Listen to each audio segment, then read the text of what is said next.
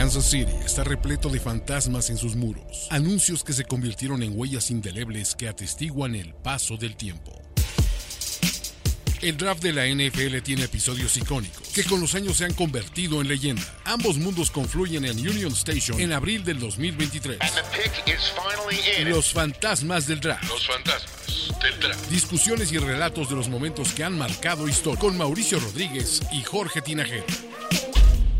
Hola amigos y amigas de Mundo NFL, bienvenidos a Los Fantasmas del Draft, un programa en el cual nos vamos a echar un clavado a muchísimas historias, relatos, ideas y discusiones que se quedan en esta conversación del draft de la NFL año tras año y revisando un poquito la historia de la liga quizá también. Mi nombre es Mauricio Rodríguez y estoy nada más y nada menos que con Jorge Tinajero. Jorge, bienvenido. ¿Cómo estás, Mauricio? Hola, amigos de Mundo NFL. Bienvenidos a Fantasmas del Draft. Y seguramente ustedes se están preguntando, ¿por qué fantasmas? Bueno, este concepto es básicamente porque vamos a hablar de situaciones, momentos y eh, todavía algunas cosas que han pasado en el draft y que permanecen ahí, que siguen estando y que siguen siendo y causando una huella en este proceso que es la selección de prospectos rumbo a la NFL. Nos vamos a echar un clavado a varias historias a lo largo de esta serie de cinco episodios, pero tenemos que empezar, creo yo, es lo justo, es lo necesario por el tema de los corebacks, porque obviamente es la posición que más nos llama la atención a todos, digo, esté bien o esté mal, es la posición estrella de no nada más del fútbol americano, yo diría a nivel deportivo, es la posición de mariscal de campo, y hoy vamos a explorar las aproximaciones que pueden tomar los equipos al momento de seleccionar un coreback. Porque hay una verdad absoluta y para mí eso queda claro, la pieza más importante y más valiosa de un equipo es la del coreback. Sin embargo, eso puede que no signifique necesariamente que tienes que llevarte a uno con el primer pick o en la primera ronda. Tampoco significa necesariamente que debas de tirar dardos en la sexta, séptima ronda. Hoy lo vamos a evaluar, hoy lo vamos a discutir un poco aquí eh, entre Jorge, y yo y todos ustedes, por supuesto, que nos escuchan el día de hoy aquí en Mundo NFL. Pero bueno, nadie contribuye más a ganar que un coreback, Jorge.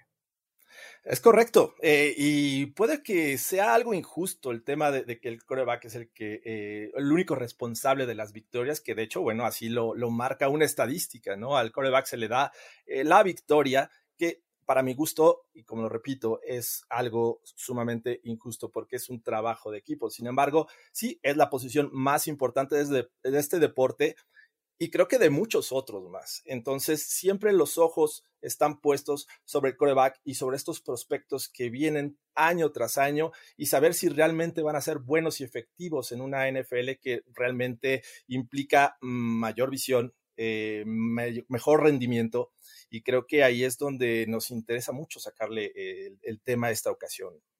Y ahí el tema es que digamos que eres una franquicia en la NFL en este momento que por alguna razón, sea que se retiró, que se fue en la agencia libre o que nunca lo has tenido, digamos que no tienes a un coreback en este momento.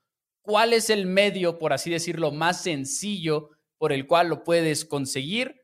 Muchas veces la respuesta a esa pregunta es el draft de la NFL. Y es por eso que incluso en temporada tras temporada haya un prospecto histórico o no, estamos hablando de corebacks en la primera ronda del draft. Pero para mí entonces aquí es cuando, cuando podemos pasar a la siguiente pregunta que, en este tema que es, si no tienes a un coreback, ¿tienes que seleccionar a uno en la primera ronda, sí o sí, para tener éxito? ¿O es más, limitando, eh, abriéndolo a todos los equipos de la NFL? ¿Necesitas hacerlo en la primera ronda para tener éxito, sí o, no? Me parece que depende de, muchos factores. Yo, yo, estoy, yo soy de la idea de que tienes que contar con un buen equipo, porque el coreback por sí mismo no te puede ganar, a menos que seas uno de esos que vienen, no sé, una vez cada generación. Hemos visto ejemplos como el de John Elway, que era eh, uno de los que se decía que era generacional, el caso de, de Andrew Locke, también, que fue otro similar. Sin embargo, no puedes contar con este tipo de, corebacks que con su brazo te pueden ganar partidos. Así es que me parece que, yo sería un poquito más paciente en el tema de corebacks. Sin embargo, la, afición, los general managers, buscan siempre eh, obtener al mejor prospecto año tras año y sobre todo, como bien lo dices, cuando ya tienes la urgencia de ir por un coreback. Y luego ahorita mencionabas el tema de, depende de muchos factores. Y si nos vamos a las circunstancias en las que cae un jugador, depende mucho de eso el fracaso y el éxito de muchos de estos prospectos. Y creo que hay una manera muy sencilla de ejemplificarlo y por eso precisamente es la temática de los fantasmas, ¿no? Yéndonos a ejemplos pasados que incluso no tienen que ser tan antiguos, ¿no?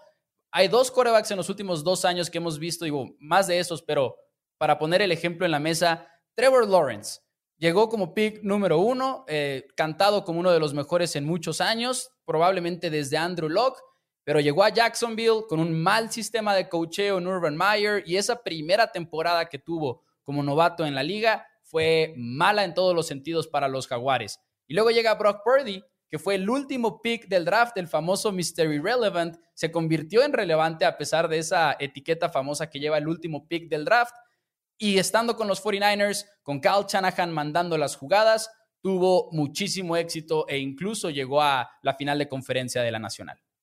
Que estos fantasmas me parece que ejemplifican muy bien eh, la situación de las que estamos hablando, ¿no? Uno, por su parte, con un gran cartel, llega como primera selección del draft a los Jaguars. Sin embargo, la situación no es la ideal, ni es tan malo como le fue en su primera temporada, como Brock Purdy no es tan bueno por el simple hecho de tener éxito ante una emergencia que fueron las lesiones de los quarterbacks que estaban antes que él. Los Niners era un equipo ya hecho, ya construido, tenía una gran defensiva y sobre todo muchos playmakers en eh, la ofensiva. Así es que me parece interesante estos dos lados, eh, que esto nos va a dar mucha plática más adelante.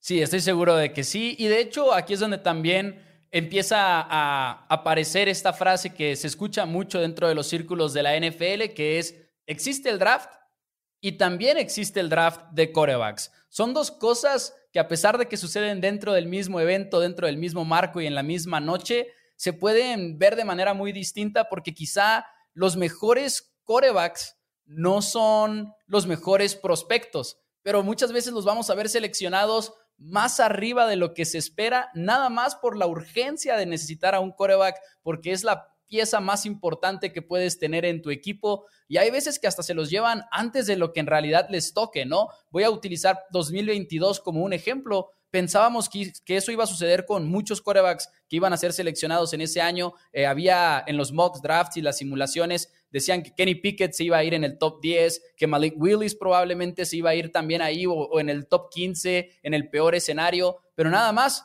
Kenny Pickett se fue en la primera ronda y los demás se fueron en el segundo día del draft o en el tercer día del draft. Y creo que es un recordatorio ahí de que, tenemos que poner en la mesa de decir, no todos los drafts se construyen igual, eh, igual y a pesar de que estamos hablando de la necesidad de un coreback, los evaluadores de talento en la liga saben muy bien que depende del nivel del jugador al final de cuentas.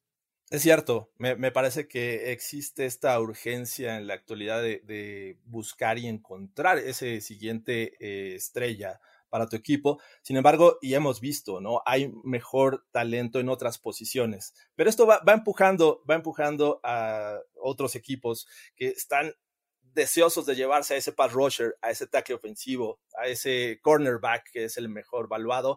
Sin embargo, bueno, vemos año tras año que creo que en 2017 salió eh, Miles Garrett, eh, si mal no recuerdo, como el pick número uno y después fue Mitchell Trubisky. Entonces, eh, es un fenómeno interesante. ¿Por qué seguir tomando corebacks tan alto si no tienes la seguridad? Me parece que es la mayor apuesta que puedes hacer en un draft, seleccionar muy alto a un coreback.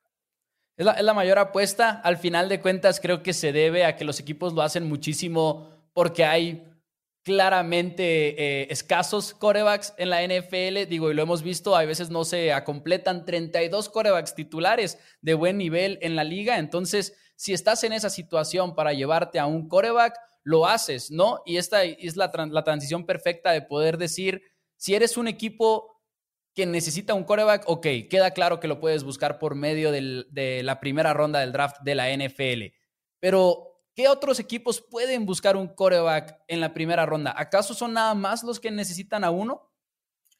Me parece que no. Evidentemente hemos visto casos, ya visto, eh, hemos tenido fantasmas, como el caso de Tom Brady, ¿no? Que cuando tienes un coreback eh, como Drew Bledsoe en aquel momento, los Pats en, en 2000, no les importó y fueron por Tom Brady, ¿no? En la sexta ronda.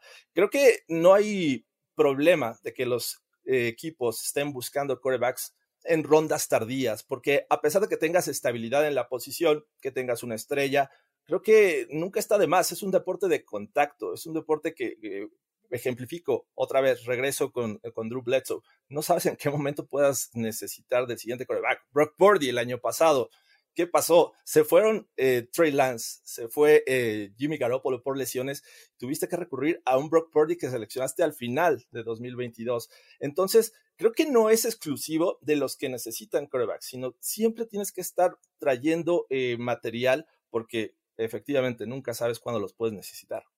Y aquí es donde se pone todavía más interesante, porque en ese caso, bueno, Purdy séptima ronda, ¿no? Tom Brady, sexta ronda. Pero ¿qué hay de la primera ronda? Usar un pick que es tan valioso que puedes encontrar a jugadores de primer nivel y ahí levantando un poquito la cortina, algunos equipos han, nos han hecho saber al final de cuentas que un prospecto de primera ronda es un jugador que tiene potencial a ser All Pro, de lo mejor en la liga en su año, en sus contratos de novatos, o a veces que tienes el potencial de convertirte en un Pro Bowler, cosas por el estilo pero vas a dejar pasar a un prospecto en otra posición de muy alto nivel con tal de seleccionar a un coreback en una posición en la que ya tienes a uno y, por ejemplo, mencionabas a Bledsoe Brady, Purdy con Jimmy G o Trey Lance antes de que se lesionara, obviamente, pero los Packers de Green Bay son un caso muy diferente, ¿no? Porque, por ejemplo, Packers teniendo a Aaron Rodgers se llevó a Jordan Love en la primera ronda y para muchos fue una sorpresa porque Rodgers no estaba ni cerca del retiro. Es más, lleva dos MVPs desde que eso sucedió. Así que en la primera ronda tampoco está descartado incluso para los equipos que ya tienen a un coreback y ojo, hasta del nivel de Aaron Rodgers. Incluso los mismos Packers en 2005 seleccionaron a Aaron Rodgers, eh, teniendo a Brett Favre que obviamente ahí es donde ya piensas que están eh, considerando una transición en esta posición de coreback y no quieren que le llegue esta urgencia, como hemos visto a los Buccaneers con James Winston, como hemos visto a los Titans con Marcus Mariota, que son ejemplos recientes. No les llega esta necesidad y no tienen la urgencia de tomar un coreback tan alto. Los Packers lo hicieron con Aaron Rodgers, teniendo Favre, repito, y creo que ahora es turno de Jordan Love. Lo tuvieron dos años ahí sin jugar y posiblemente lo ocupen esta temporada 2023 como su titular. Si es que efectivamente, y hay otros ejemplos, los mismos Chiefs, recuerdas, en 2017 tenían Alex Smith. Eh, dijeron, no, no hay problema, subimos un poquito, vámonos hasta la posición número 10 y tomamos a Patrick Mahomes, que creo que ahí es donde ya también estás viendo a futuro. Entonces, sí, no es necesariamente la urgencia lo que te lleva a tomar un coreback. Y vamos a seguir el hilito ahí de Patrick Mahomes rápidamente porque me llama mucho la atención el tema del contexto también de la selección. Cuando Mahomes sale del draft, y esto lo vemos año tras año en el draft, por ejemplo en 2023, Anthony Richardson, ¿no? Estamos hablando de prospectos que igual y no se ven preparados para la NFL saliendo de la universidad, ya sea porque tienen un gran brazo pero no tenían el procesamiento de las jugadas en la universidad. O quizá jugaban un esquema ofensivo que no se traduce a la NFL, ya sea porque no hay lecturas como tal, como se conocen en la NFL, o porque, por ejemplo, en el caso de Patrick Mahomes, decía que jugaba fútbol americano de patio, nomás estaba escapando detrás de la bolsa de protección y luego lanzaba unos bombazos, pero son prospectos muchas veces los que seleccionan pensando en que ese esa característica, por ejemplo, puede ser el brazo, se la podemos desarrollar por todo un año o incluso más y luego le podemos enseñar todo lo demás que le falta para que tenga éxito en la NFL. Pero es lo, raro que es un brazo de esa calidad que los equipos están dispuestos a apostar en ellos. Y no tienes la urgencia, además, de enseñárselo en la semana uno para la siguiente temporada hay que recordar, Patrick Mahomes en 2017 se la pasó prácticamente en la banca, hizo su debut en la última semana. Entonces, eh, me parece que, eh, y regresamos al tema, la situación importa. ¿Cómo llega eh, Patrick Mahomes a los Chiefs? Me parece que tenía un equipo armado, un gran staff de cocheo y bueno, al siguiente año inmediatamente llega a la final de conferencia. Así es que sí, fue, fue realmente un gran movimiento de los Chiefs. Ellos sabían qué necesitaban y justamente querían hacer esa transición, dejar atrás a Alex Smith e irse a una nueva generación y les está saliendo. Y habiendo dejado en claro que, ok, hay un área gris, las cosas no son sí o no en el mundo de la NFL, pero entremos a un, debate que se escucha mucho en el tema de la NFL. ¿Qué es mejor para construir un equipo exitoso? ¿Buscar al coreback primero y traerlo a un mal equipo y que el coreback ayude a levantar a ese equipo? ¿O bien esperar a tener la base, tener quizá una línea ofensiva, quizá receptores y luego traer al coreback? ¿Cuál será la mejor estrategia? Yo soy eh, y estoy convencido de que primero debes de tener un equipo, una base para poner al coreback y que te funcione, porque estamos hablando de un jugador que no tiene experiencia en la NFL. Es completamente distinto la, situación eh, a la que se enfrentan en colegial que a la NFL. Vas a enfrentar a jugadores más rápidos, más fuertes y, eso te va a precipitar muchas veces en tus decisiones como coreback. Entonces, creo que debieron por ejemplo, los, los Bears en 2017, ellos subieron por eh, Mitchell Trubisky, eh, dejaron ahí, hicieron un cambio con los Niners y a la postre Mitchell Trubisky no les funcionó, ya no juega en los Bears. Uno de sus picks resultó ser eh, el mismo Alvin Kamara. Entonces, a ver, pudieron haber tomado otro tipo de jugadores y esperar al siguiente año, 2018, donde la generación de quarterbacks era bastante nutrida, ¿no? pudimos haber visto a un Josh Allen, a un Lamar Jackson en los Chicago Bears. ¿Tú cómo ves? Yo, yo, yo, esta es mi, opinión, la verdad, en este tema. Creo que, y, no por tomar la respuesta fácil, pero creo que no es tanto que tú lo decidas. Creo que el mercado de la NFL y la disponibilidad de corebacks lo decide por ti. Por ejemplo, digamos en el caso de los Bears en ese momento se llevan a Mitch Trubisky, porque era su mejor opción para tener un coreback. Y sí creo que el coreback es la parte más importante para tener éxito en la NFL. Y si tienes que empezar por ahí, empieza por ahí. Si no hay un coreback bueno en ese draft y tampoco hay un buen coreback, digamos, agregando el tema de la agencia libre, ¿no? Ahí de, lado, entonces tú armas a tu equipo y el próximo año esperas intentar encontrar a un coreback. Pero lo que yo estaría comentando en este tema sería el hecho de que si, tengo la oportunidad de seleccionar a un coreback en el top 5 que lo valga, yo lo hago. Y luego aprovecho también el tema del contrato de novato del coreback, porque recuerden que los novatos que son seleccionados por medio del draft vienen con un contrato de cuatro años. Y además, si es de primera ronda, se puede convertir muy fácilmente de manera automática en un contrato de cinco años por una herramienta ahí que trae el contrato. Entonces, aprovechas que le estás pagando poco porque es un novato y eres agresivo con la construcción del equipo. Jalen Hurts y las Águilas de Filadelfia, vimos eso, ¿no? El año pasado llegaron a la postemporada, eh, los destroza por ahí el equipo de los Bucaneros de Tampa Bay y luego le arman un gran equipo con, con Chauncey Gardner Johnson, le traen a AJ Brown por medio de un trade, porque tienes un contrato que no es caro y que no te afecta tanto ni en el tope salarial ni en el efectivo que estás gastando es, la manera en la cual yo veo la construcción de los equipos de la NFL. Creo que prácticamente todo lo dicta el mercado. Me parece que das en el clavo. Yo también creo que esto podría convertirse en una tendencia. Eh, tener un coreback que te cobre realmente barato comparado con otros y armarle un gran equipo. Mencionaste a Filadelfia, pero un año antes de que Filadelfia llegara al Super Bowl, los Bengals, con un equipo que le armaron vía agencia libre y draft, creo que ayudaron a Joe Burrow a llegar al Super Bowl. ¿Y qué me dices de Patrick Mahomes? Antes de que firmara su contrato en 2020, ya había ganado un Super Bowl, había llegado al, siguiente, entonces me parece interesante que creo que es algo que se puede eh, eh, convertir, repito, en una tendencia. A ver, todavía no sabemos qué va a pasar con Mark Jackson. Los Ravens definitivamente no están convencidos de, este, firmarlo y esto podría hacerlos seleccionar este año a un coreback que podría ponerlos en la misma situación que estuvieron los Chiefs, que estuvieron los Bengals y los Eagles el año pasado. ¿Cómo ves? Es cierto, es cierto. Y de hecho, cuando preparábamos eh, el programa, en las notas que intercambiábamos por ahí, tenías unos datos muy interesantes respecto a los equipos que estuvieron en los playoffs, por ejemplo, del 2022, pero también de los que han ganado los Super Bowls en los últimos años, básicamente desde el 2000, entre corebacks seleccionados en primera ronda y corebacks seleccionados fuera de la primera ronda. Creo que sería un buen momento para precisamente ponerlo en la mesa. Es cierto, eh, aquí tengo los datos eh, y que estos son prácticamente datos fantasmas, porque en los playoffs del año pasado, 2022, tuvimos a la mitad de los equipos con corebacks que habían sido seleccionados en primera ronda. Siete de ellos fueron seleccionados en el top 10. Solo tres de estos quarterbacks fueron seleccionados en el top 5. Únicamente Tom Brady, Brock Purdy, Dak Prescott y Kirk Cousins fueron seleccionados a partir de la cuarta ronda.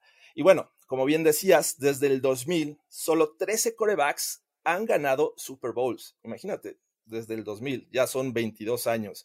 Eh, y bueno, de esos 13, solo 5 fueron seleccionados en el top 10. Solamente 5, que son obviamente los hermanos Manning, Peyton y Eli.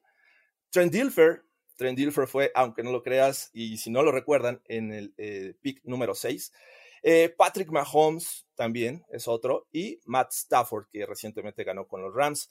Y bueno, tres victorias de estos siete eh, Super Bowls los consiguieron quarterbacks con equipos diferentes. En el caso de Tom Brady con los Bucks, en el caso de Peyton Manning con los Broncos y Matt Stafford con los Rams. Es una conversación que siempre va a generar muchísima controversia el tema de los corebacks, pero sin duda alguna es parte del show estelar dentro del draft de la NFL. ¿A dónde se va a ir tal coreback? ¿En qué franquicia va a terminar? ¿Con quién le iría mejor? Eh, seleccionar en primera ronda, quién puede ser el siguiente Tom Brady cada año. Surge esa conversación una vez más. ¿Quién va a ser el siguiente Brock Purdy? Creo que se va a sumar a la conversación, sobre todo si sigue siendo titular para los 49ers más allá del 2023, 2024 o 25. O sea, se va a convertir en la segunda versión de Tom Brady en ese sentido, pero creo que no hay una respuesta correcta del todo. Simple y sencillamente es un recordatorio de, uno, lo difícil que es evaluar corebacks. Dos, lo necesario que es el equipo a su alrededor, sea muy bueno el coreback o sea muy malo, lo que tienes a tu alrededor importa muchísimo, pero al mismo tiempo creo que vale la pena que los equipos, sobre todo que ya tienen a un coreback, sigan tirando estos dardos siempre y cuando haya un coreback eh, tardío, por ejemplo, en la quinta ronda, sexta ronda, que sigan intentando conseguir a ese coreback del futuro. En pocas palabras, busca un coreback siempre. Búscalo siempre. Eh, yo soy de la, de la, idea que tienes que formar el equipo y después poner a tu coreback. Sin embargo, bueno, también depende qué staff de coacheo es el que tengas, ¿no? Porque eso va a ayudar mucho al jugador novato.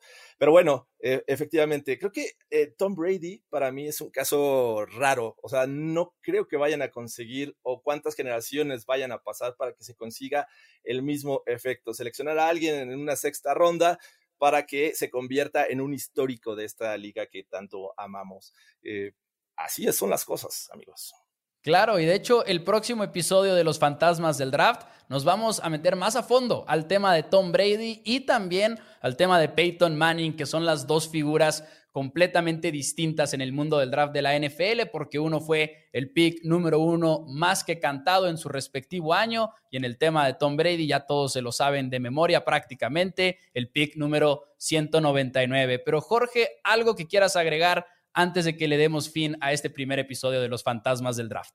Sí, esperamos que este episodio haya sido de su agrado y no se eh, vayan a perder los siguientes, porque como bien dijo Mau, tenemos preparado esta rivalidad que surgió de diferente forma en el draft, además de que vamos a hablar en siguientes ocasiones de cómo se evalúan los prospectos en este proceso. Además, y creo que vamos a meternos en una rivalidad también de la década de los 70 entre los Steelers y los Cowboys y cómo ellos tuvieron estrategias totalmente distintas, pero armaron equipos ganadores. Y bueno, vamos a cerrar esta serie con estos cambios o trades que fueron eh, y nos impactaron y que hasta hoy siguen siendo fantasmas. Están ahí presentes.